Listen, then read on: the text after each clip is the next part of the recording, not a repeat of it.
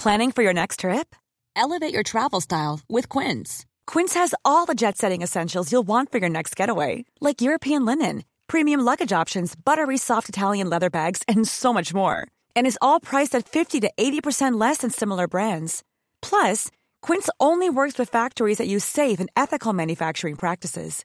Pack your bags with high-quality essentials you'll be wearing for vacations to come with Quince. Go to quince.com slash pack for free shipping and 365-day returns. Hold up. What was that? Boring. No flavor. That was as bad as those leftovers you ate all week. Kiki Palmer here, and it's time to say hello to something fresh and guilt-free. Hello Fresh. Jazz up dinner with pecan-crusted chicken or garlic butter shrimp scampi. Now that's music to my mouth. Hello Fresh. Let's get this dinner party started. Discover all the delicious possibilities at hellofresh.com. Hey, it's Ryan Reynolds, and I'm here with Keith, co star of my upcoming film, If, only in theaters, May 17th. Do you want to tell people the big news? All right, I'll do it. Sign up now and you'll get unlimited for $15 a month in six months of Paramount Plus Essential Plan on us. Mintmobile.com slash switch. Upfront payment of $45 equivalent to $15 per month. Unlimited over 40 gigabytes per month. Face lower speeds. Videos at 480p. Active Mint customers by 531.24 get six months of Paramount Plus Essential Plan. Auto renews after six months. Offer ends May 31st, 2024. Separate Paramount Plus registration required. Terms and conditions apply if rated PG.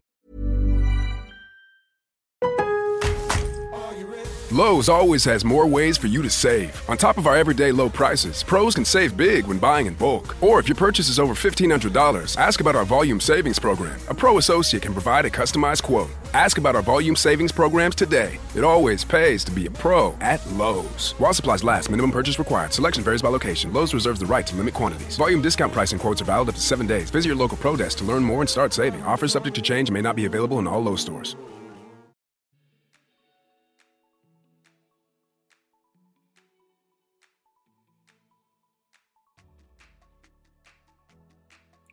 Dans ce nouvel épisode, Elsa nous raconte son parcours entre freelance, artiste, radio, entrepreneuriat, comment elle a travaillé chez Facebook, puis ensuite lancé Blue ses colons entrepreneurs avec Pierre. Elle nous raconte tout ça et bien plus encore. Et elle nous donne plein de conseils.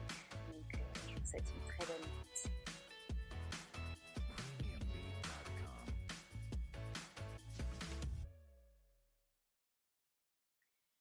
Elsa, je suis ravie de te retrouver aujourd'hui pour ce nouvel épisode du podcast Créer, Digitaliser et Entreprendre où tu vas pouvoir nous raconter un petit peu de ton parcours avec l'entrepreneuriat. Bah, écoute, moi aussi je suis ravie. C'est un bel exercice que j'avais pas encore fait de, de faire un podcast.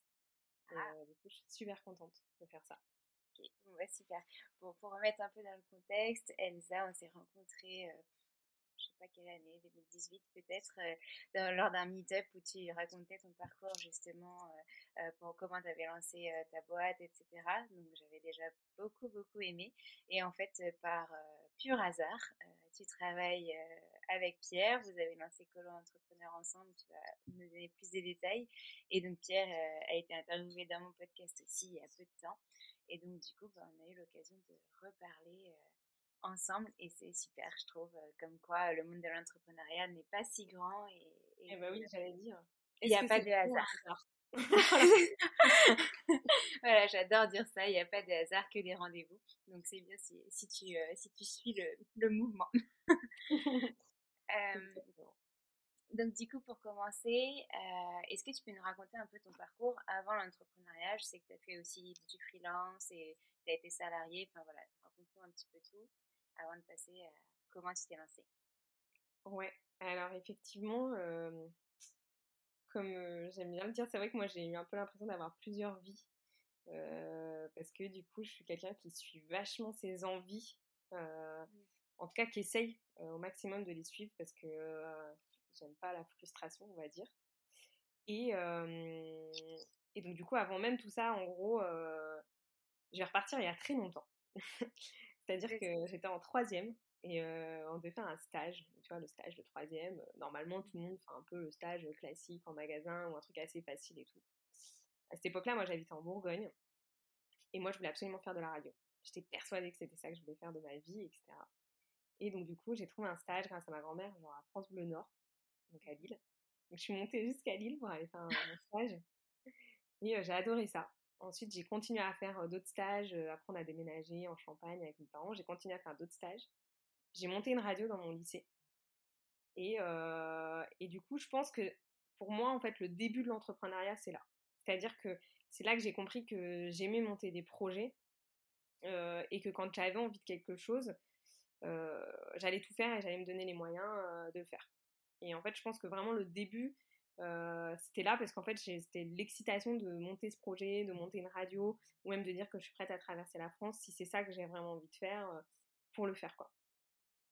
Et donc, voilà, donc moi j'étais persuadée que je voulais faire ça, de la radio, monter sur scène, être actrice. Voilà, bon, mes parents n'étaient pas hyper chauds pour que je fasse les cours Florent ou. Ils un peu dirigée vers des études, enfin, mais pas un peu, un peu plus dirigée vers des études. Bon, je les remercie parce que j'ai fait une école de com que, que j'ai adorée et, je me suis très, enfin, je me suis épanouie vraiment dans cette, dans cette école-là. Mais j'ai toujours gardé ce côté-là un peu en tête. Et donc, du coup, après, mon père m'a dit, mais si tu veux vraiment faire ça, tu peux aussi faire des cours du soir et tout. Et donc, après, une fois que j'ai fini mes études, j'ai fait des cours du soir. j'ai fait l'école du One Man Show de Paris. Et, et, là, pareil, pour moi, c'est aussi de l'entrepreneuriat, c'est-à-dire que bah, j'ai monté mon spectacle. Donc, je, montais sur scène, j'ai monté mon, mon, spectacle. En fait, avant d'en arriver à là, parce que bon, ça se fait pas comme ça du jour au lendemain non plus, j'ai fini mes études, je suis partie en Australie, j'ai travaillé pour des artistes, voilà, Manu Chao, etc. Je travaillais pour des labels de musique. Et en fait, c'est là où ça a un peu germé ce truc de bon, bah, faut vraiment pas que j'abandonne les rêves que j'avais, et c'est pas parce que j'ai fait des études qu'il faut absolument que je suive un parcours classique. Tu fais des études, tu décroches le job qui va avec les études que tu as fait, et voilà. Et en fait, les Australiens sont pas du tout dans ce move-là. En fait, vu que les études sont assez chères, ils s'arrêtent parfois dans leurs études, ils travaillent, ils font certaines choses, ils reprennent les études, etc. Et donc moi, quand j'étais là-bas, ça, ça vachement, ça m'a vachement aidé à mûrir un petit peu toutes ces idées-là que j'avais déjà et déculpabiliser en fait ce, truc à la française qui est très normé, je trouve, dans ce parcours-là, qui est en train de petit à petit changer, mais qui est encore très normé, on va dire. C'est vrai. Et en fait, quand je suis rentrée en France, euh, j'allais voir une psychologue du travail qui m'a vachement aidée à me dire, bah écoute, faut vraiment que j'ai l'impression que tu sois pas frustrée, effectivement, que tu suives tes rêves. Et elle m'a dit, moi, ce que je ferais à ta place, c'est que je me donnerais six mois, un an. Et je fais tout ce que j'ai envie de faire. Elle m'a dit, ton diplôme, il va pas disparaître.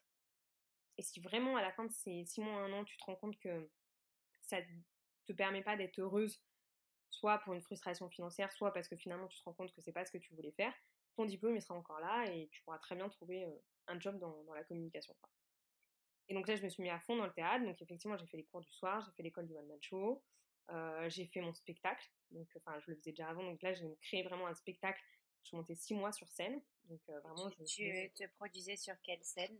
Sur euh, au théâtre de la Cible à Paris, qui est un petit théâtre où il y a plein de gens qui sont passés par là. Baptiste Le Caplin, qui est assez connu maintenant.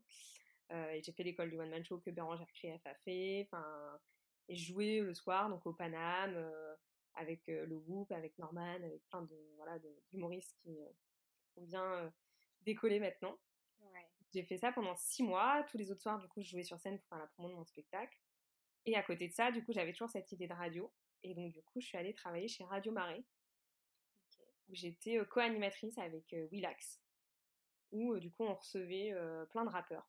Donc, c'était encore pareil en connexion quand même avec le label de musique avec lequel j'avais travaillé. Et donc on a reçu pas mal de rappeurs très connus, Tunisiano, Black M, on a reçu le Whoop aussi justement, on recevait des humoristes, etc. Et, tout. et donc ça a été vraiment une période de ma vie que j'ai adorée. C'est ma période saltimbanque, ouais. comme je l'appelle. Mais du coup ça m'a permis vraiment de développer tout ce côté créatif dans lequel j'étais vachement frustrée. Parce qu'en fait, en communication, du coup, je travaillais pour des artistes, je travaillais pour des labels de musique, etc. Donc j'aimais ça mais je développais pas du tout ce côté artistique et j'ai compris que en fait bah moi j'étais frustrée de ne pas le développer. Du coup j'ai fait ça pendant un an, j'ai fait aussi je suis partie, j'ai fait animatrice de vacances et tout pour adultes. Vraiment j'ai fait toutes les envies qui m'étaient passées par la tête parce que pareil j'ai toujours voulu faire ça, voir ce que ça allait être d'être animatrice. Donc pareil je montais sur scène, je faisais des spectacles, j'organisais des, activités sportives, etc. Et finalement, quand je suis revenue de cette année-là, euh, je me suis rendu compte que c'était sympa de monter sur scène, que j'aimais ça, mais qu'en fait, répéter tous les soirs la même chose, c'était pas non plus ce qui me comblait. Et puis aussi, financièrement, ça devenait compliqué de, de tout faire. Et donc, du coup, c'est là où, en fait, je me suis lancé mon premier statut freelance, effectivement. Je me suis dit, il faut que j'essaye de trouver un juste milieu entre le fait de me développer artistiquement, moi, de suivre quand même des choses que j'avais envie de faire, et en même temps de gagner de l'argent. Et finalement, j'aime quand même faire de la communication. Enfin, c'est pas finalement, j'adore ça. J'aime faire de la communication, j'ai aimé mes études. Et du coup, c'est quand même dommage de pas développer non plus ce, ce côté-là, quoi. alors attends, là on arrive à quelle année? Et là, on arrive, c'était, je sais pas, il y a 7 ans de ça. C'était juste avant que j'aille chez Facebook. Ok, donc il y a 7 ans, tu avais déjà eu je sais pas combien de vies. Donc quand Pierre me disait tu verras, Elsa, elle a eu je sais pas combien de vies, il était vraiment sérieux. trop bien, trop intéressant en tout cas. Euh, et bah vas-y, continue du coup en freelance, qu'est-ce que tu as fait? Et du coup, bah, je sais pas si c'est je sais pas combien de vies, parce qu'en fait, on peut effectivement considérer que c'est plein de vies, puisque j'ai fait plein de choses différentes. Je suis partie du coup vivre à l'étranger, effectivement, j'ai fait des stages à l'étranger. Mais en même temps, c'est ça qui, je pense que c'est tout ça qui m'a construit et qui m'a permis d'en arriver, je pense, là aussi où j'en suis. Parce que ça a permis bah, de développer mon anglais, de développer mon aisance sur scène, du coup, développer ma communication avec les autres. Euh, en fait, tout ça m'a aidé à, euh, je pense, enfin, ça m'a aidé à monter un spectacle, enfin, trouver des personnes qui viennent à ton spectacle, les convaincre, c'est être aussi commercial, quoi. Ouais, c'est sûr. Donc, en fait, pour moi, tout ce que tu fais dans ta vie, même si à un moment donné, tu as l'impression que ça n'a pas fonctionné ou voilà, si je pense que tu es allé au bout des choses, tu peux te dire bah finalement ça m'a appris et surtout de se dire qu'est-ce que ça m'a appris et en quoi je peux m'en servir autrement. Et c'est pas parce que tu montes sur scène que ça va pas t'aider à demain à monter un business quoi. Mmh. C'est des choses qui sont hyper liées quoi. Et t'as appris, euh, as appris du coup des qualités comme euh, bah, déjà savoir pitcher, mine de rien, c'est des choses que on doit faire en tant qu'entrepreneur, savoir être devant la caméra, ou, enfin maintenant on le fait beaucoup sur les réseaux sociaux, mais c'est quand même pas facile euh, de venir parler à sa caméra et dire ok moi je fais ça, euh, je vends ça, euh, tu viens et tout. Et donc ça pour le coup tu l'as acquis aussi comme ça, l'étude de théâtre, ça, ça permet d'avoir un certain aura, d'être un petit peu plus sûr de toi, etc. Ah bah c'est sûr que de dire coucou je suis personne, viens payer 10 ou 15 euros pour voir mon spectacle dans une petite salle parisienne. Bon, bah voilà, faut quand même. Et puis des fois, j'ai joué, autant des fois, j'ai joué devant des salles de 300 personnes, c'était incroyable, autant j'ai aussi joué devant 3 personnes, quoi. Et là, devant 3 personnes, faut s'accrocher. C'est plus dur parce que faire rire 3 personnes qui sont juste en face de toi, c'est pas la même chose que quand t'es assis au café avec tes potes, quoi. Ouais, c'est sûr. Donc, euh, ça t'apprend aussi vraiment, voilà, effectivement, bah, à pitcher pour donner envie. Puis ça t'apprend aussi à garder une certaine constance, quoi. Parce que des fois, euh, dans le monde de l'entrepreneuriat, euh, tu as des personnes qui sont en face et qui vont pas hésiter à te démonter ou justement à pas te lâcher un seul sourire, etc. Et bah, ça t'apprend à toi à aller jusqu'au bout de ton idée et pas dire ok bon bah ça fonctionne pas, je sors de scène, tant pis, j'arrête. Non non, j'ai mon texte, je sais que je vais les accrocher, je vais aller jusqu'au bout. C'est ce que Pierre me disait aussi dans son épisode. Euh, il y a des moments où ils ont fait des conférences avec une, deux, voire trois personnes et ils s'en sont servis comme de l'entraînement en fait, plus que euh, de se dire bah, on va vendre notre truc et, euh, et au final ça, ça, sert parce que mine de rien c'est limite plus oppressant d'être avec moins de personnes qui sont vraiment à l'écoute que d'être avec plein de personnes qui vont prendre par-ci par-là ou alors qui vont rire en fonction du rire des autres et, du coup ça passera. Trois personnes, c'est quand même euh, stressant quoi. stressant, puis c'est vrai que même eux ils sont mal à l'aise de, rigoler sur certaines choses. Donc c'est aussi ouais travailler le fait de les mettre à l'aise mm. et puis ouais vraiment la détermination de se dire euh, je vais trouver, je vais trouver euh, ce qui va les accrocher, ce qui va les faire faire passer un bon moment parce qu'ils ont quand même payé, ils sont là. Donc voilà, il y en a qui étaient juste de passage, donc tu peux pas leur dire bah revenez une autre fois. Donc mmh. c'est aussi vraiment, je pense que ça m'a appris beaucoup de détermination que j'avais déjà appris en amont parce que moi je fais de la boxe depuis que j'ai 14 ans. D'accord. ce côté-là aussi vachement, j'ai fait de la boxe en compétition et tout, donc je pense que ça m'a pas mal appris aussi à, justement, bah voilà, quand tu t'engages dans quelque chose, tu vas jusqu'au bout. Mmh. et puis comme ça, après, t'en tires dans des enseignements. Et puis si tu perds, bah, qu'est-ce que t'en as appris Et puis comment tu fais pour t'améliorer ou passer à autre chose parce que ça te convient plus, quoi. Dans un autre épisode, on disait justement qu'en entrepreneuriat, on, finalement, on fait pas d'erreur, on apprend de, et ni d'échecs. En fait, on apprend de ce qui a moins fonctionné, comme tu disais juste avant. Euh, ce n'a pas fonctionné, bah ok, comment je pourrais faire euh, mieux la prochaine fois ou en tout cas bien se remettre en question pour se dire ok, bah ça, euh, ça n'a pas fonctionné, pourquoi, etc. Enfin, vraiment se, se, poser les bonnes questions, quoi. Ouais, c'est vraiment ça.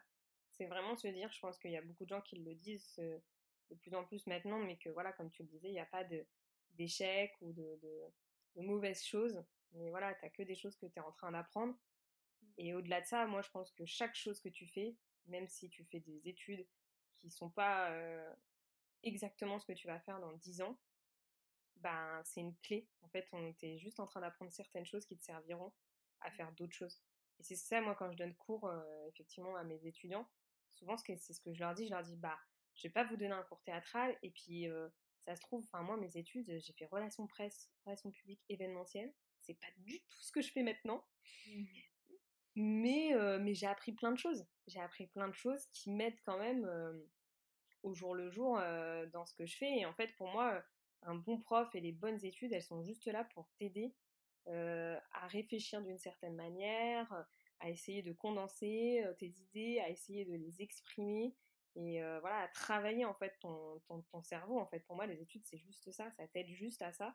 Et après, il y a certaines choses, tu vas te rendre compte que tu es plus doué, et puis finalement, tu l'auras pas appris dans tes études, mais tes études t'auront permis de. Et puis après, il n'y a pas que les études, effectivement, tu peux te former en montant sur scène, ou en faisant une école de radio, ou en lisant des bouquins. Enfin voilà, pour moi, il n'y a pas un chemin. Et c'est vrai que j'insiste là-dessus parce que moi, je suis pas, même si j'ai fait un master, je n'ai jamais été exceptionnelle à, l'école. J'ai même eu des grosses difficultés, notamment en orthographe. J'ai des problèmes de dyslexie, etc. Maintenant, j'ai plus honte de le dire. À l'époque, j'avais honte de le dire. J'ai fait beaucoup, d'orthophonie et tout. J'ai eu très peur, du coup, de bah, pas réussir, etc., de pas avoir mon bac et tout. J'ai eu beaucoup de pression là-dessus. Et finalement, bah, finalement, maintenant, effectivement, je vais y venir, mais j'ai monté plusieurs sociétés, je gagne très bien ma vie, j'ai eu mon master et voilà. Mais effectivement, je pense que je suis pas la petite fille parfaite euh, qui a fait, euh, qui a eu que des bonnes notes et euh, qui a fait des super études. non, non. Moi, j'ai galéré, je me suis accrochée, j'ai réussi à faire ce que je voulais. Et après, je sais que maintenant, il y a certaines choses pour lesquelles je suis meilleure que d'autres. Et vu que maintenant, je peux choisir ce que je fais, ben, je cultive, on va dire, mes talents. Et ce pourquoi je suis moins forte, soit je le travaille, soit je m'entoure de certaines personnes qui le font mieux que moi et du coup qui le feront plus efficacement. Quoi. Donc une des clés, c'est aussi euh, apprendre à savoir déléguer sur ce pourquoi on n'est pas expert euh, dans ce domaine-là. quoi. Exactement. pour moi, il y a deux façons. C'est soit on s'accroche réellement, on travaille dur et on apprend, parce que c'est toujours bien, je trouve, d'acquérir des compétences. Et puis, il faut aussi savoir lâcher prise à certains moments donnés effectivement prioriser et déléguer quand on peut se permettre de déléguer, bien sûr, mais c'est hyper important de s'entourer, soit de s'entourer des bonnes personnes, soit de déléguer. Ça, c'est sûr. je suis d'accord, c'est vraiment très important et on en parle à chaque fois qu'on parle d'entrepreneuriat, de, de, gens qui se sont associés, etc. Et justement, on s'associe avec des gens qui ont peut-être les mêmes valeurs, mais qui ont des expertises différentes qui nous permettent d'avancer ensemble et de, de se booster, de se développer. Non, complètement. Et, du coup, pour en revenir là où j'étais, j'en étais, pardon, du coup, mon premier statut freelance. Donc, je travaillais pour quelques artistes, voilà, donc toujours un peu dans, dans le milieu artistique. Donc, et finalement, donc j'ai un de mes amis d'école qui m'appelle et qui me dit Écoute, Elsa, je suis rentrée chez Facebook et on est en train d'ouvrir sur le marché français des postes d'account manager. Donc, c'était vraiment les débuts de l'évangélisation, on va dire, de la publicité sur Facebook. Et donc il me dit, je te vois, c'est exactement le genre de personne que je vois dans mon équipe.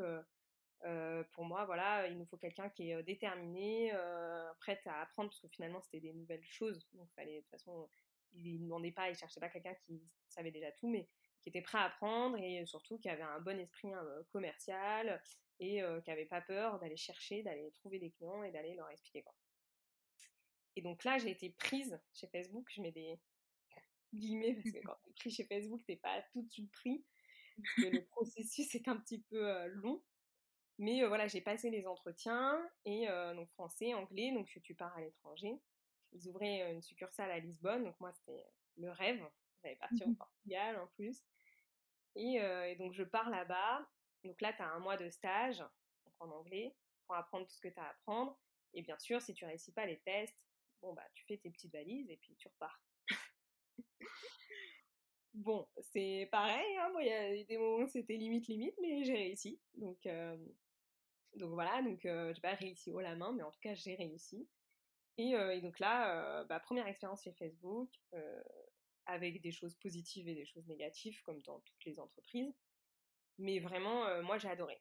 C'est, je me suis vraiment révélée là-dedans parce que en fait, donc on avait beaucoup de clients à gérer. Moi, je devais rapporter 3 millions tous les 3 mois à peu près à Facebook. D'accord. Alors après, j'appelais des clients qui dépensaient déjà de l'argent hein, sur Facebook. Donc, ils tenaient ton book of business. Donc, c'était le coq sportif, le slip français. Enfin, on avait vraiment, mais on avait aussi des e-commerce pas du tout connus qui commençaient à se lancer. Donc, ce, ce qui était fou, c'est qu'on était avec plein de marchés européens. Donc, on était avec des Italiens, des Allemands. Enfin, le melting pot était assez incroyable. Et donc là, euh, donc là effectivement, tu as intérêt à être préparé parce que quand tu appelles le responsable marketing du coq sportif pour lui expliquer que ce qu'il fait, c'est pas assez bien. tu as des chances pour qu'il te dise euh, T'es qui?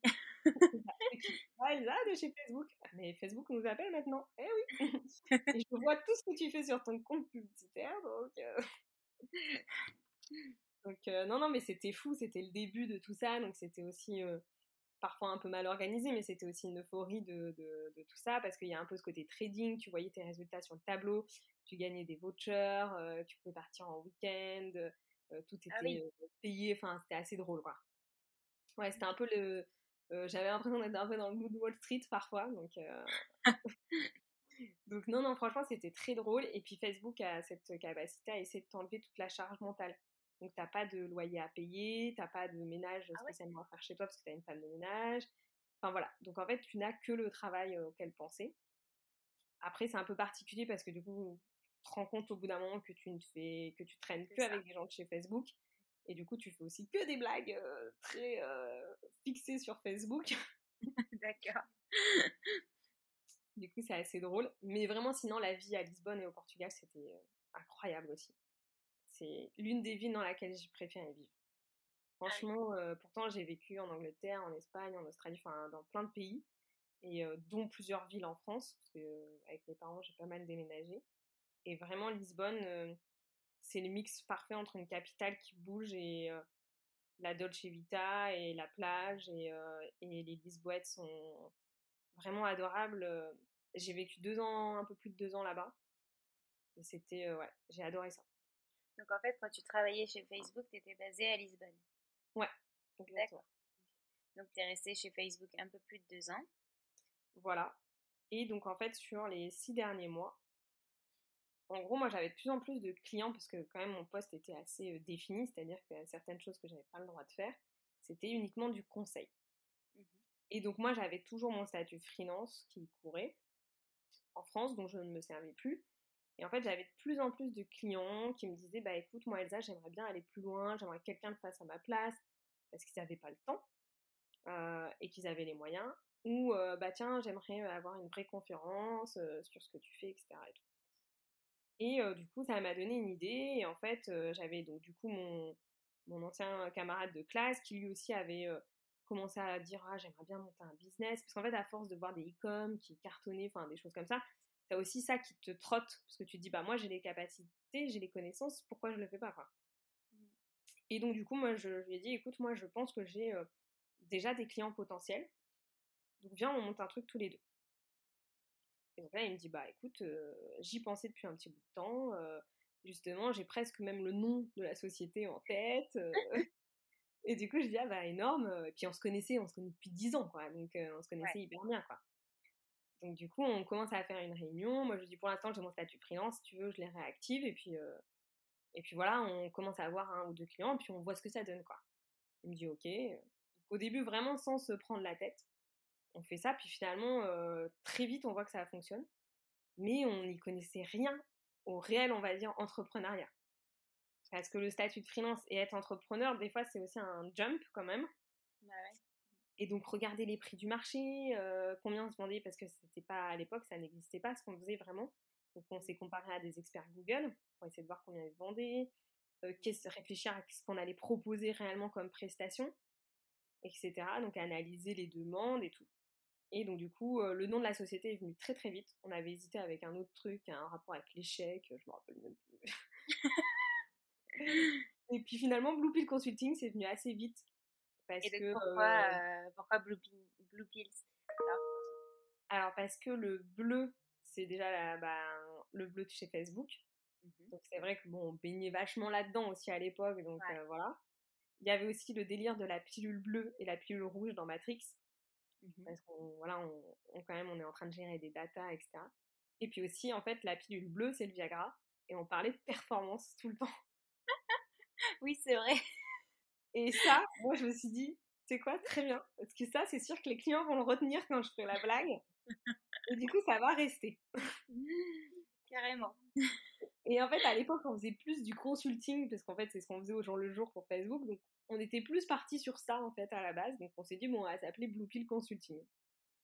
Et on voulait, un, en vu qu'on travaillait énormément déjà en anglais aussi, on voulait quelque chose qui soit, qui fonctionne autant en France qu'au Portugal, qu'en Angleterre, etc. Donc il y avait tout pour que ça fonctionne. Et puis on s'est dit en plus on va faire des petites pilules sur nos cartes. Euh, si on doit fêter les un an de la boîte. en plus on a vu qu'on vient tous les, du monde de la com. Moi j'imaginais déjà des events avec les délires avec la pilule. Euh, on se disait ah, on peut développer le truc en disant ah, tu prends cette pilule t'as ça, cette pilule t'as ça. Enfin voilà donc on avait aussi tout développé. Euh, donc tout coulé de source dans notre développement de, aussi de notre com et ça nous éclatait quoi c'est surtout ça. Je pense qu'il faut aussi se dire que quand tu crées un truc, il faut que ça te ressemble et ah oui, c'est démarrer quoi. Et que tu aies plein de plein d'idées avant même de démarrer dessus, comme ça, ça te laisse aussi, euh, bah, du coup, ce que tu disais tout à l'heure, euh, libre cours à ton imagination. Là, tu pouvais vraiment, euh, t'étais libre de créer, d'imaginer, et t'étais pas frustré, quoi. C'est ça. Et vraiment, ouais, faut que ça t'éclate en fait quand tu montes un truc. Et déjà, moi, je l'aurais jamais monté tout. Enfin, j'aurais eu beaucoup de mal, moi, à monter toute seule un business parce que j'ai besoin de partager ça. Mmh. Alors, non pas que tu peux pas partager avec tes amis ou avec la personne avec qui partage ta vie. Hein. Moi, j'ai été vachement soutenue. Euh, j'ai pas eu trop de problèmes avec ça. Vraiment, mes parents, tout, le monde m'a vachement soutenue. Même chez Facebook, quand j'ai dit que je montais mon truc, euh, hyper euh, genre supportif, tu vois. C'est très à l'anglo-saxonne, en mode ah, mais c'est génial et tout. vous allez cartonner, Elsa et tout. Mais partager vraiment avec quelqu'un qui fait la même chose au jour le jour avec toi, c'est quand même autre chose. Parce qu'il ressent exactement les mêmes doutes, enfin voilà, il ressent la même joie quand tu décroches un client, un gros contrat et tout. lui, il a la même excitation normalement que toi. Quoi. Donc, ça, c'était choisi. T'avais bien choisi ton associé. Ouais. Et du coup, pareil, on était complémentaires parce que lui, bah, à la base, c'est plus un motion designer, mais voilà, il est plus technique que moi, il est plus précis. Il est aussi moins. Disons que moi, je suis un peu plus. Euh, je veux faire un truc, on y va. Lui, tant que c'est pas parfait, je veux pas y aller. Donc, il t'a calibré un petit peu. Il moi, il m'a calibré. Des, gros stops. Moi, je l'ai aidé à démarrer aussi, hein, parce que sinon, on serait encore euh, à la création euh, de, de Blue Pill. voilà, on avait de quelle couleur, quelle forme, quel machin, t'es sûr Ouais, puis plein de choses. Au début, c'est vrai qu'il m'en voudra pas, un hein, Rodrigue, euh, quand tu écouteras ce podcast.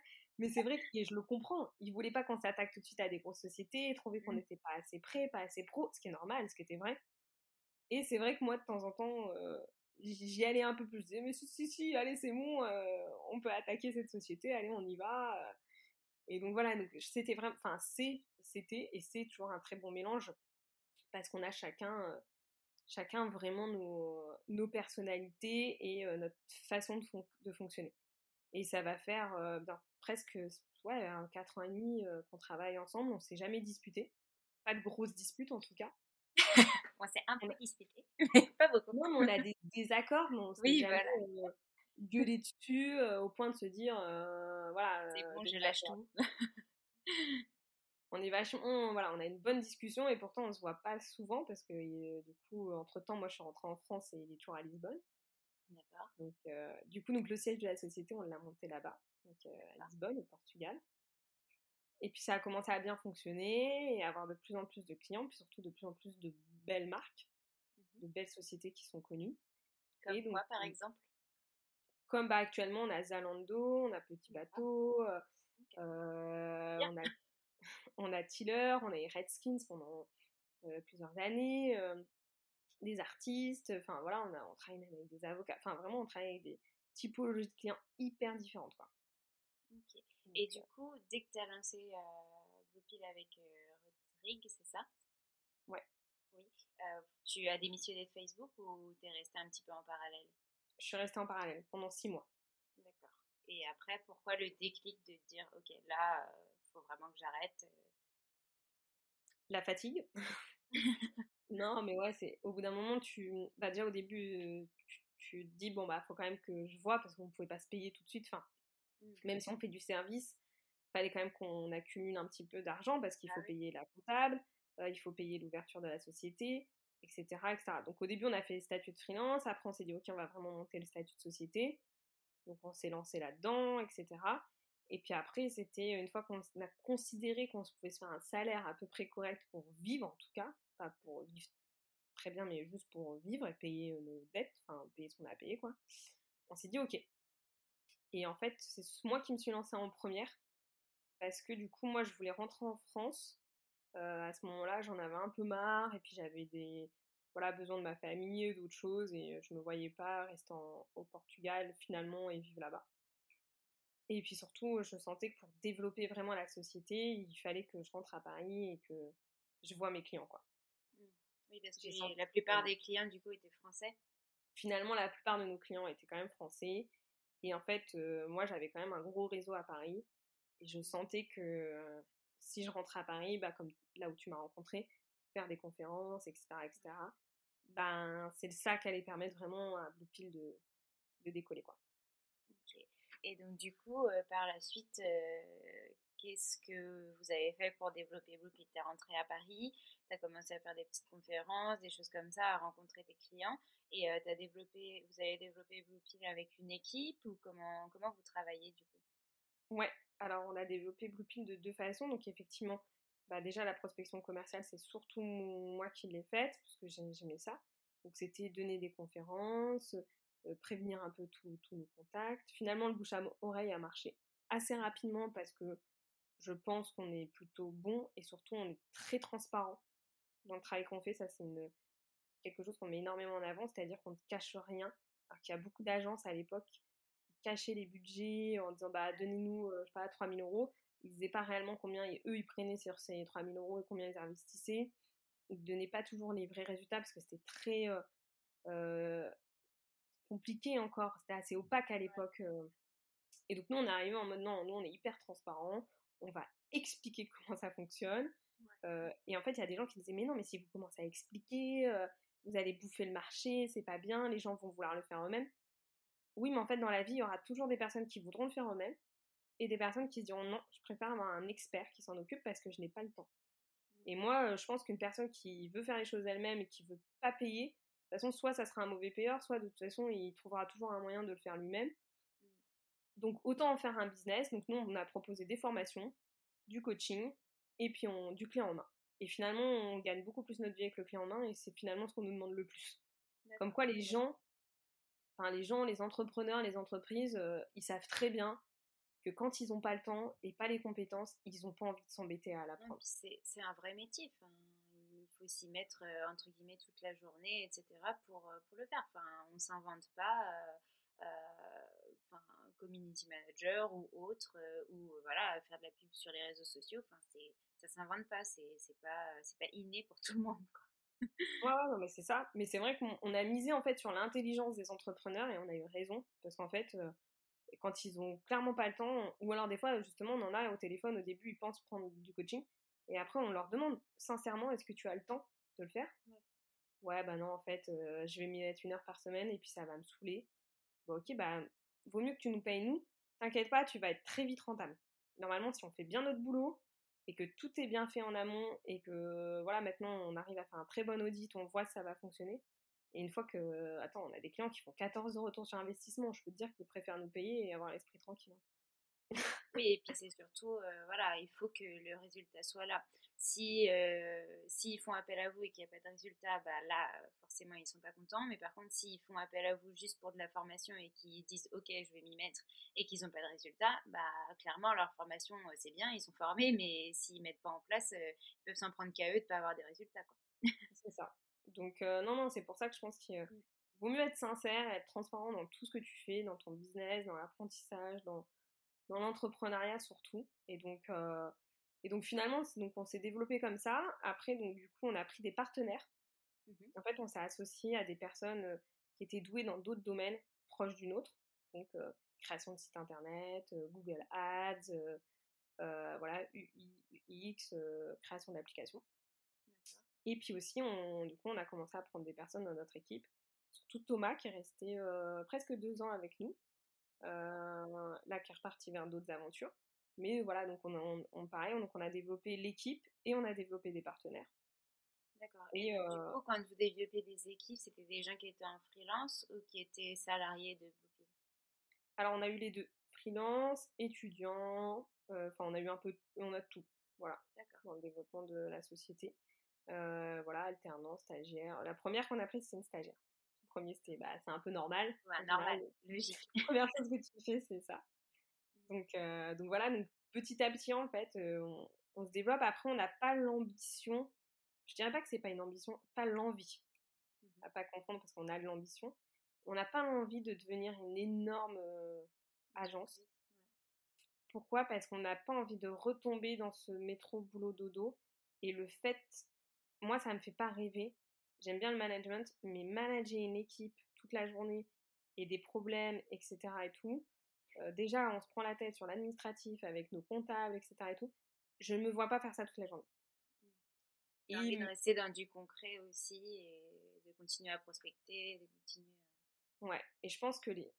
Peut-être que je me trompe, mais en tout cas, ceux que j'ai rencontrés, ceux que je connais, les directeurs de grosses sociétés, finalement, c'est plus du management et de la gestion et de l'administratif que bah, en fait ils font plus le travail pour lequel ils étaient enfin c'est un travail en fait. Donc mmh. c'est pas une envie qu'on a tous les deux spécialement. Alors le fait de oui de chapeauter une équipe de fois de sortir de certains comptes un peu chronophages oui mais complètement à 100% c'est pas quelque chose qui nous donne envie en tout cas. Et donc à l'heure actuelle, du coup, vous êtes combien partenaires, stagiaires, alternants, freelance, salariés confondus? tout confondu, je pourrais pas le dire. Je pense qu'on peut-être 10 tout confondu. Voilà. Et puis après, y a des... ça dépend des moments. Quoi. Et sur les missions, du coup, en tant que telles, il y a, donc, tu disais, euh, création de site internet, donc plutôt des partenaires avec qui vous travaillez, applications, UX, etc. Et, et donc, il y, a quoi d'autre? Communication il y a, Community manager, parce que nous, en fait, on ne fait pas de community management. Nous, on est vraiment dans l'aspect technique euh, pub pur. Euh, donc voilà, ceux qu'on travaille, qui on travaille le plus, c'est vraiment ça, du Google Ads, euh, des sites internet, création d'applications UI, UX et euh, community manager. et parfois aussi, bah, ça peut être des photographes pour des projets précis ou des vidéastes aussi. On a eu beaucoup de, on a eu beaucoup de projets aussi. On a eu besoin d'une équipe qui tournait des vidéos parce qu'il faut des belles vidéos pour après les sponsoriser. Et donc, du coup, ça, c'était euh, des gens en rapport avec des projets, donc que vous rémunériez par rapport à des projets, ou c'était des, vos clients qui faisaient appel à eux pour une partie spécifique? Comment ça se déroulait en fait, C'est plutôt nous qui, vont, allons créer en général la stratégie et le besoin du coup, mmh parce qu'on leur explique en fait vraiment. Euh, en fait, nous, on a un peu la dernière chaîne finalement. Et en fait, si t'as pas un beau visuel euh, ou, ou si t'as pas déjà euh, un beau site internet ou si ton parcours client il n'est pas fluide, il n'est pas clair, etc. Mais en fait, nous, on peut faire tout ce qu'on veut, euh, il se passera pas grand chose, quoi. Mmh. Donc en fait, on, va être force de proposition là-dessus.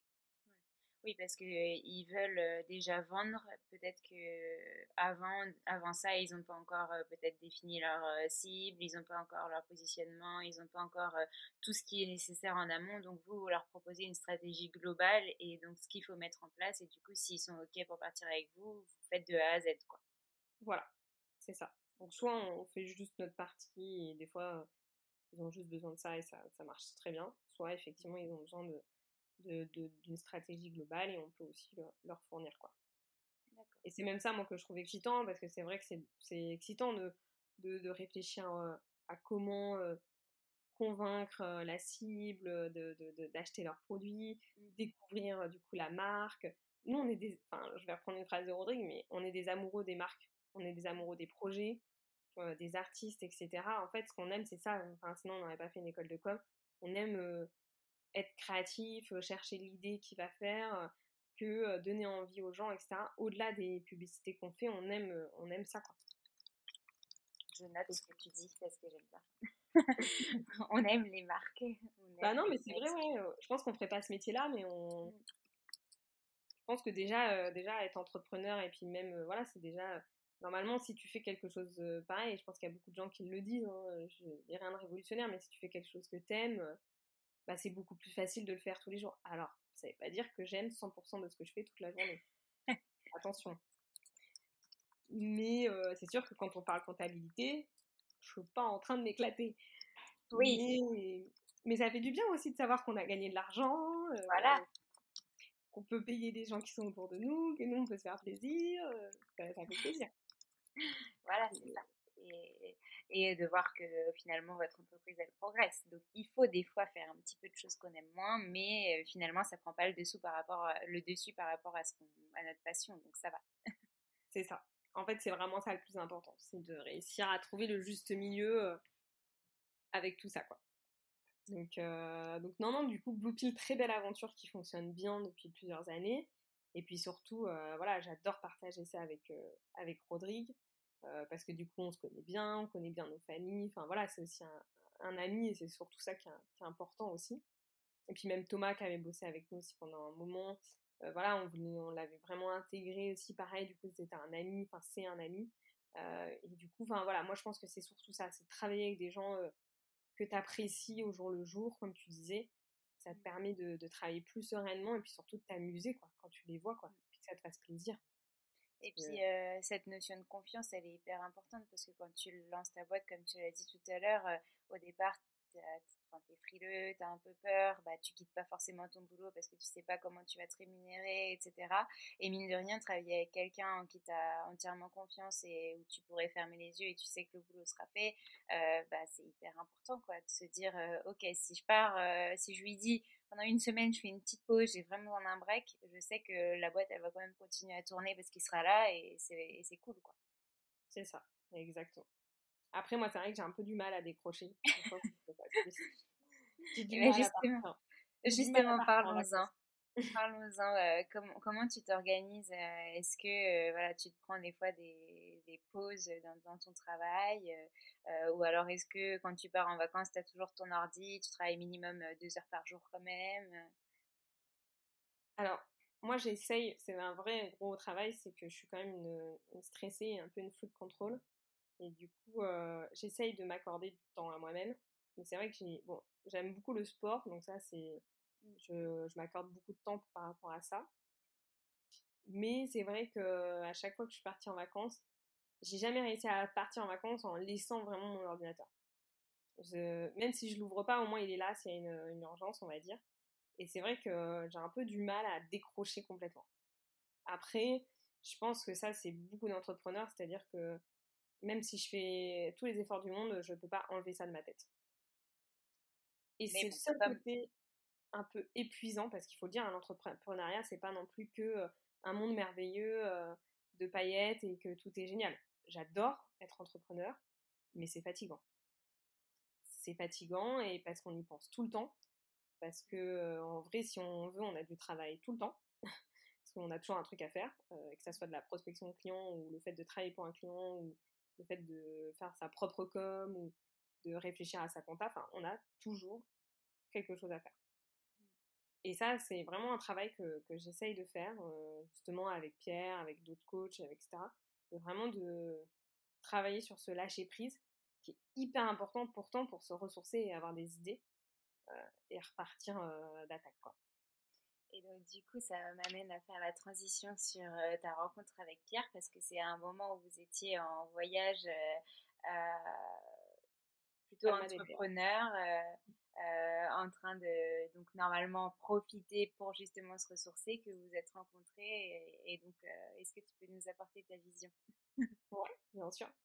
et bah du coup donc justement donc voilà comme je disais donc Blopil qui fonctionne très bien depuis des années puis je sentais quand même que justement il y a d'autres choses qui m'attiraient et que je pouvais peut-être pas développer avec Blopil et ça j'avais déjà un peu cette idée dans la tête mais sans plus quoi je me disais je suis déjà pas mal prise mais bon le temps en fait on peut toujours le trouver et donc on était parti en vacances effectivement avec des amis donc à Palma de Majorque et, et, voilà, donc comme Pierre l'a très bien expliqué, donc on était dans un endroit, bah, on avait vraiment trouvé une maison extraordinaire, avec terrain de tennis, piscine et tout. Franchement, c'était fou. C'était des super vacances, donc avec des très bons amis. Et on était les deux à se lever le matin tôt, avant tout le monde, et à se retrouver du coup à travailler au bord de la piscine, tranquillement, avant que toute la maisonnette se réveille. Et donc, du coup, bah voilà, à force d'être tous les deux euh, l'un en face de l'autre, on s'était déjà croisés à quelques soirées, mais on se connaissait pas euh, très bien, on va dire. Euh, et donc, du coup, là, on a commencé à discuter, discuter, et effectivement, on s'est rendu compte qu'on avait la même vision de l'entrepreneuriat, qui était le fait, bah, déjà que ça soit un plaisir, le fait de travailler avec des personnes de valeur qui ont la même vision, et surtout de travailler en s'amusant, c'est-à-dire que ça soit vraiment des personnes avec qui on travaille, que ça soit aussi des amis, euh, qui est vraiment ce côté humain, qu'on, si ça va pas, euh, qu'on en discute ensemble. Enfin, moi j'ai toujours dit à toutes les personnes avec qui j'ai travaillé, je préfère rester amie avec toi et demain fermer ma société que de garder ma société et perdre euh, cette amitié. Quoi. Mmh. Donc ça c'est vraiment un choix où et pourtant j'aime hein, ma société, j'aime gagner ma vie, mais vraiment je voilà, je préfère rester amie avec cette personne. Du business il y en aura toujours, une vraie amitié, c'est pas pareil. C'est, voilà, ça se cultive et ça se travaille, quoi. Et donc, du coup, euh, vraiment, on a, ça a été vraiment un coup de foudre, je pense, amical euh, avec Pierre. Euh, on s'est hyper bien entendu, surtout pas que sur l'entrepreneuriat, mais même sur la vision de la vie. voilà, sur même, on parle beaucoup de notre vision du couple. Enfin, vraiment, sur plein de choses, on a été hyper raccord. Et on, s'est tout de suite vachement entraidé dans le fait de réfléchir, justement euh, de se pousser l'un l'autre à avoir certaines réflexions de vie et de vision de futur, que ça soit justement euh, entremêlé entre nos vies privées et le travail. Moi, c'est surtout ça qui m'a interpellée. Et en fait, on s'est rendu compte que sûrement que d'autres entrepreneurs avaient envie de ça. En fait, d'aller euh, quelqu'un qui les aide à monter plus haut, mais aussi qui les pousse dans leur retranchement en allant titiller un petit peu peut-être certaines choses, parce que souvent quand on est entrepreneur, tout est lié aussi, notre vie privée, etc. Comme je disais, des fois on a du mal à mettre des barrières. Et donc justement, comment on fait pour trouver le bon équilibre financier, euh, le bon équilibre dans sa vie de tous les jours, euh, comment on fait pour communiquer, pour incarner son entreprise, avoir la bonne vision de son entreprise. Et en fait, à force de parler de tout ça, et de se revoir et de parler de ça, on s'est dit, mais c'est vraiment ça qu'on a envie de partager avec d'autres entrepreneurs. Et donc là, on a créé donc Colo Entrepreneur. et donc moi, ce qui m'a fait marrer avec ce nom-là, c'est, je voulais vraiment créer euh, une sphère euh, dans laquelle on se sente bien entre entrepreneurs. Et en fait, je me suis rappelé de mes colonies de vacances. Et je me suis dit, bien, on leur propose de partir en colo entre entrepreneurs et de créer un lieu où il n'y aurait pas de jugement, où au contraire, ça serait juste de l'entraide et du coaching, des conférences, euh, de l'échange, euh, et puis du sport et tout ça. Donc, du coup, vraiment des activités euh, comme quand tu es en colo, quoi. Et donc, on a créé Colo Entrepreneur. Et donc là, on a eu quelques mésaventures, comme voilà. tout n'est pas toujours rose. Euh, avec le Covid, etc., notre euh, projet de partir a été un peu mis à mal. On devait partir au Portugal, justement. Tellement amoureuse du Portugal aussi. la fille qui fait tout par passion et par coup de foudre et par amour de l'entrepreneuriat, des marques. non, mais franchement, euh, c'était cohérent au final, du coup, avec toi et avec ta vision. Donc c'était bon.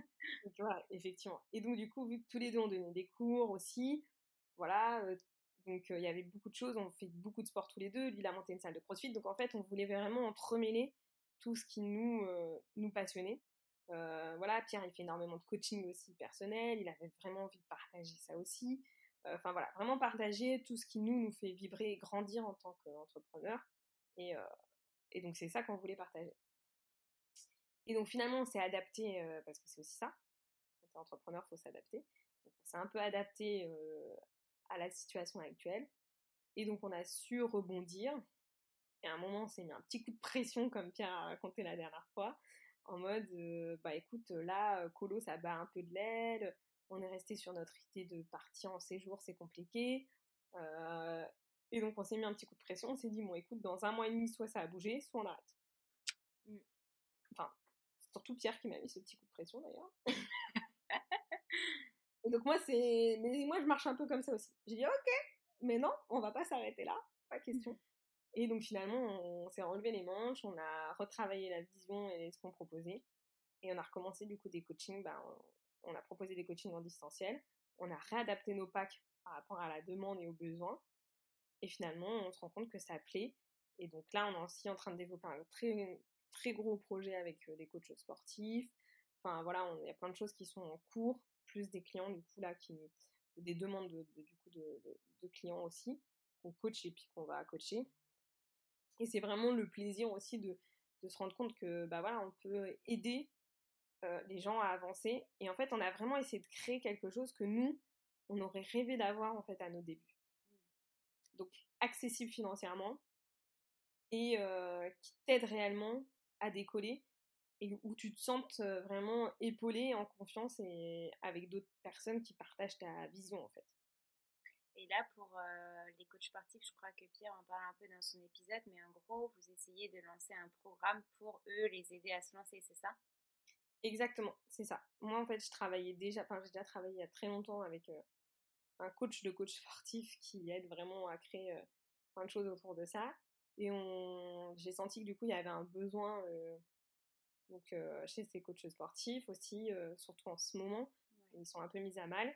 Et donc, en fait, c'est les aider à réinventer, à retravailler leurs réseaux sociaux, à réinventer leur vision, leur manière de faire les choses, etc.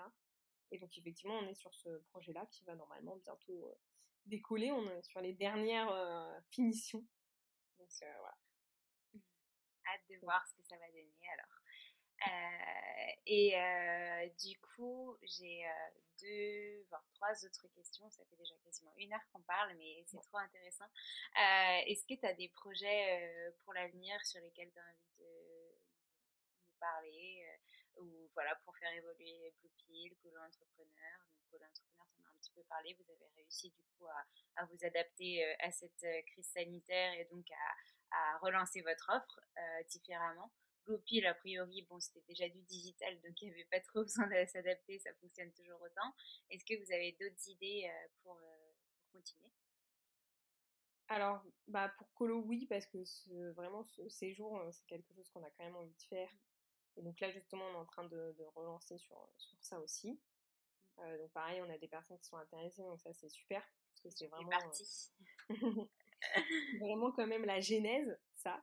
Donc même si voilà, pareil, on réadapte, ça sera pas exactement tout de suite ce qu'on veut faire, mais au moins mm. voir un peu ce que ça peut donner, puis du coup justement d'avoir une première expérience, un premier retour de d'autres entrepreneurs pour améliorer ça. Et puis bien sûr, bah moi c'est vrai que c'est quand même quelque chose qui me plaît de plus en plus, vraiment le le coaching dans sa globalité, c'est-à-dire vraiment euh, chercher à aller plus loin, euh, que ça soit dans le bien-être, euh, au quotidien, euh, dans l'entrepreneuriat et tout. Donc moi, je pense vraiment, après pour l'instant, c'est encore très fou dans ma tête, mais je pense que je vais évoluer sur ce genre de choses. En tout cas, dans vraiment le prendre de la hauteur sur certaines choses et vraiment aller chercher plus loin. En fait, moi, ce qui me plaît parfois dans l'entrepreneuriat, j'ai l'impression que c'est plus le fait d'entreprendre et de créer des choses aussi. Donc voilà, je, suis en pleine réflexion sur tout ça. Euh, j'ai changé de ville aussi. voilà, je suis plus à Paris, je suis à Nantes.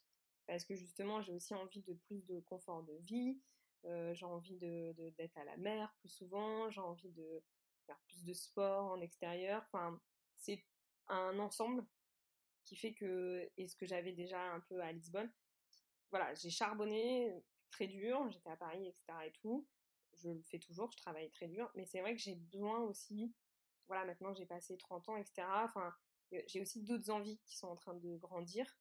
Et, je pense que ça, ça va vachement influencer aussi ma manière de d'entreprendre et je pense aussi de faire grandir mes sociétés. En tout cas, j'espère. Mais pour l'instant, c'est vraiment des choses qui sont en réflexion dans, dans ma tête, donc qui sont pas encore très construites. Mais, mais tant mieux parce que je pense que il faut pas s'arrêter à une chose. Et contrairement à certains entrepreneurs aussi, je ne m'interdis pas de retourner dans le salariat. C'est-à-dire que je pense que il faut pas se bloquer, c'est-à-dire qu'on peut effectivement avoir plusieurs vies. Et j'ai rencontré certains entrepreneurs qui mmh. l'ont fait. Si tu as un projet, un moment d'une société qui te fait rêver, et tu sais qu'en allant dans cette société, tu vas apprendre des compétences, fais-le, même si c'est que pour trois ans, et après remonte une société. Enfin, vraiment, il faut. Moi, je vraiment, je m'interdis rien en tout cas. Je m'interdis pas de remonter une troisième société aussi. Là, il y a certaines choses euh, avec lesquelles je suis en train de parler avec mon frère. Donc, euh, euh, je suis en train de réfléchir à certaines choses aussi avec lui. Vraiment, je m'ouvre plusieurs portes. Voilà. Mais j'aime beaucoup aider les gens à monter des projets. c'est vraiment un truc qui me plaît de plus en plus quand même. Et du coup, c'est intéressant ce que tu dis parce que ça montre aussi que, enfin, tu vois, tu dis oui, j'ai passé le cap des 30 ans, j'ai des envies différentes, etc. Mais ça montre que tu peux évoluer tout au long de ta vie dans ton processus professionnel, dans ton processus aussi de développement personnel et professionnel. Euh, et donc du coup tes envies elles peuvent évoluer et donc comme tu dis euh, ça peut très bien revenir que tu aies envie d'être dans une, dans une société au lieu d'avoir ta botte ou avoir ta botte un petit peu en stand-by ou, ou juste que les choses elles roulent et que donc du coup bah tu as envie d'autre chose, d'un nouveau challenge et, euh, et c'est ok et du coup ça montre bien que bah, au fur et à mesure du temps tes envies elles évoluent et aussi bah tu te formes et, et toi personnellement tu évolues grâce à, à, tout ce que tu, tu mets en place quoi.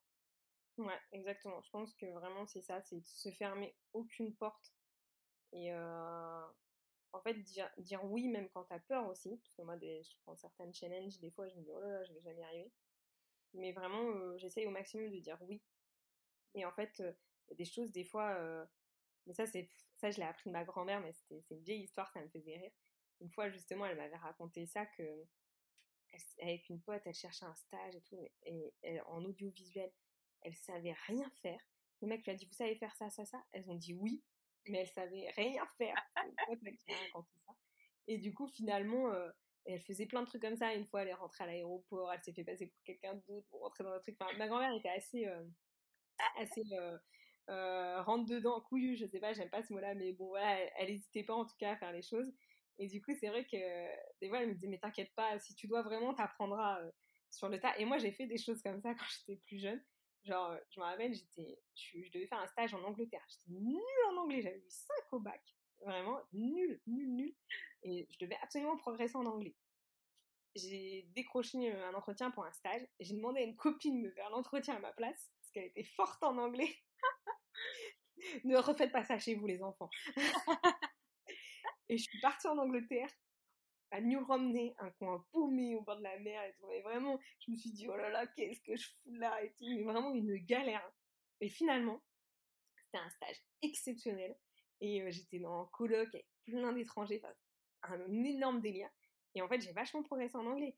Et en fait, ça m'a permis vraiment de me lancer ensuite, de partir en Australie, etc. Et d'ailleurs, de travailler chez Facebook, ça ne me, serait jamais arrivé si j'avais pas fait tout ça. Mais c'est comme l'Australien, je suis partie à l'arrache, j'avais 1000 euros en poche, je dormais chez un pote, deux potes, deux potes pendant trois jours. Je savais pas du tout ce que j'allais devenir. Mais il y a un moment donné, je pense que moi, je suis très comme ça. C'est une fois que je suis au pied du mur aussi, ben pas le choix. Il faut le faire. On y va. ok, on y va. Donc vraiment, je suis aussi dans ce truc-là. J'aime pas ronronner quoi. J'ai un peu du mal avec ça. Dès que je ronronne, je m'ennuie. Et dès que je m'ennuie, je me sens pas bien. Moi, j'ai besoin de j'ai besoin qu'on me challenge, j'ai besoin de me sentir vivante vachement. Et, euh, et c'est pour ça quand Pierre m'avait dit bon écoute c'est on a un mois et demi et c'est comme ça et c'est tout. Pierre il t'a mis un coup de presse. Voilà. Mais j'aime bien, bien ces petits moments là aussi euh, où du coup tu te dis ok bon bah là euh, c'est maintenant ou jamais quoi. C'est et je le fais dans le sport aussi quoi. Je fais des Spartans où on va courir à la montagne, on fait des trails, on, on soulève des obstacles. Et il y a vraiment des Spartans, euh, c'est la morzine, c'était 7 heures de course, c'était marche ou crève quoi. C'était mais mental. c'est mental. Et ça, moi, je le bosse beaucoup et c'est vrai que je marche vachement comme ça et, et je sais que c'est, je pense que c'est aussi un truc qui est très important pour les entrepreneurs, c'est de vachement travailler mental. Alors, il y en a, ça va être en faisant de la méditation, du yoga, d'autres en faisant des sports extrêmes. Mais euh, chacun son équilibre, mais je pense que c'est très très important à travailler. Mmh, je suis d'accord avec toi. Du coup, euh, ça m'amène à ma dernière question. Est-ce que tu en as donné énormément là pendant cette heure de, de partage, mais est-ce que tu aurais trois euh, conseils vraiment clés à donner à un entrepreneur qui aimerait se lancer? Si tu devais en choisir trois. Alors le premier, je sais pas si c'est un conseil, mais en tout cas, euh, c'est le courage. C'est-à-dire que moi, je considère pas que je suis plus intelligente que certaines personnes, peut-être même loin de là, ou plus talentueuse que certaines personnes. Mais par contre, je pense que je suis courageuse.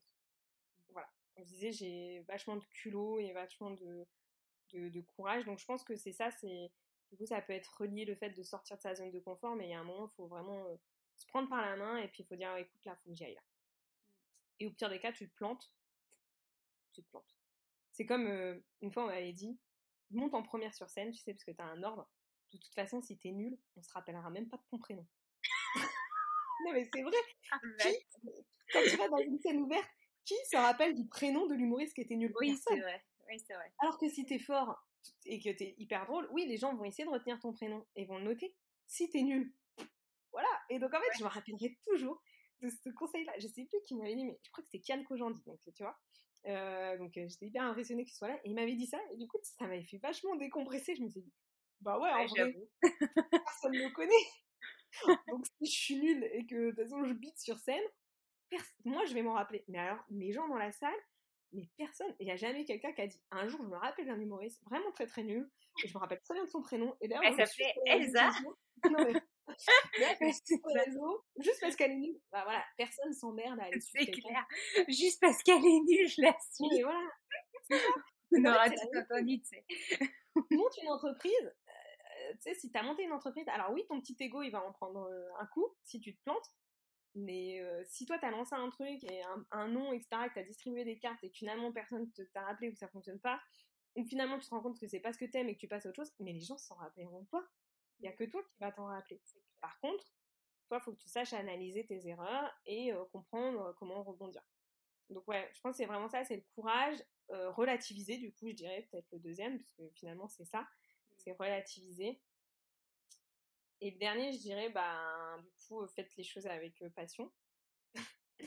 du coup, parce que finalement, c'est ça que j'ai fait. Donc, que ça soit s'entourer des personnes que vous aimez ou en tout cas, ouais, faites les choses avec passion, quoi. Et avec amour, ça passera toujours mieux si vous faites quelque chose que vous aimez ou en tout cas avec des personnes que vous aimez plutôt que la vie, elle est trop courte pour s'emmerder, franchement.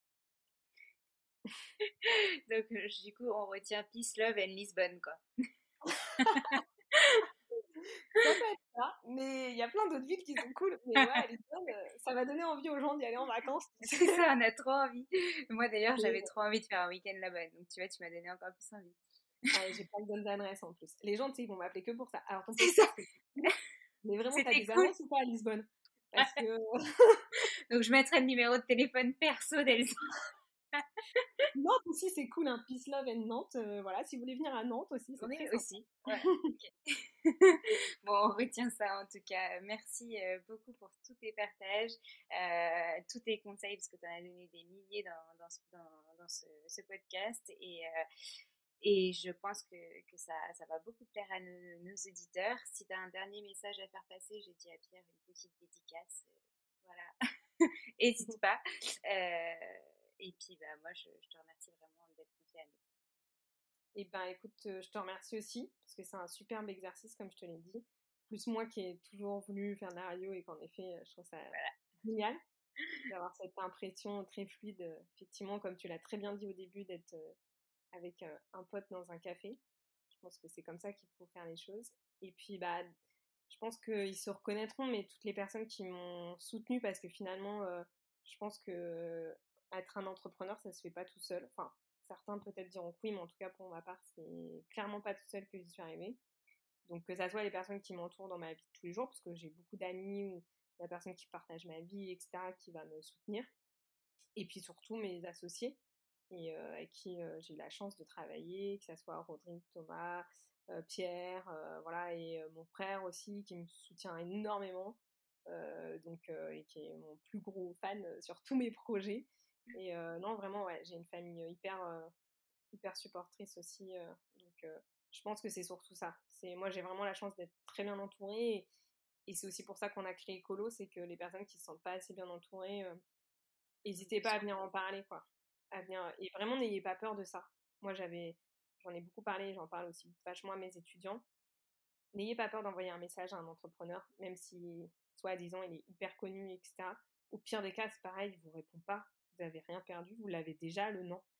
Et dans le meilleur des cas, il vous répond et en fait, ça se trouve, euh, vous allez avoir un super échange. Donc, euh, n'ayez pas peur, vraiment, de, de demander de l'aide. Vraiment, faut pas avoir peur. Bon, bah, super. Bah, merci beaucoup, euh, Elsa, pour cet échange. Et puis, je te dis à très vite en visio, en vrai, à Nantes, à Paris, à Orléans, tout ce que tu veux. merci encore. Merci à toi. Merci à tous d'avoir écouté cet épisode. J'espère qu'il vous a plu et si c'est le cas, n'hésitez pas à nous laisser des commentaires et petites étoiles sur Apple Podcast. Vous pouvez aussi nous envoyer des messages en privé. Ça nous fera très plaisir.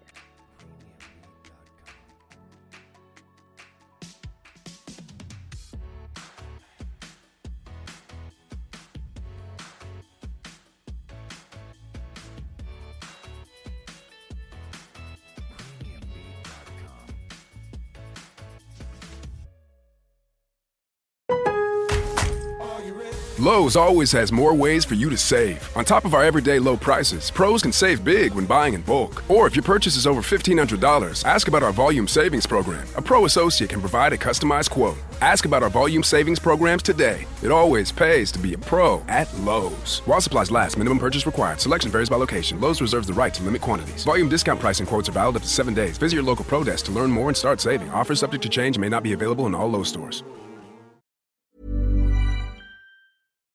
When we're on a budget, we still deserve nice things. Quince is a place to scoop up stunning high-end goods for 50 to 80% less than similar brands. They have buttery soft cashmere sweaters starting at $50, luxurious Italian leather bags, and so much more. Plus, Quince only works with factories that use safe, ethical, and responsible manufacturing. Get the high-end goods you'll love without the high price tag with Quince. Go to quince.com/style for free shipping and 365-day returns. Hold up. What was that? Boring. No flavor. That was as bad as those leftovers you ate all week. Kiki Palmer here, and it's time to say hello to something fresh and guilt-free. Hello Fresh. Jazz up dinner with pecan-crusted chicken or garlic butter shrimp scampi. Now that's music to my mouth. Hello Fresh. Let's get this dinner party started. Discover all the delicious possibilities at hellofresh.com. Even when we're on a budget, we still deserve nice things.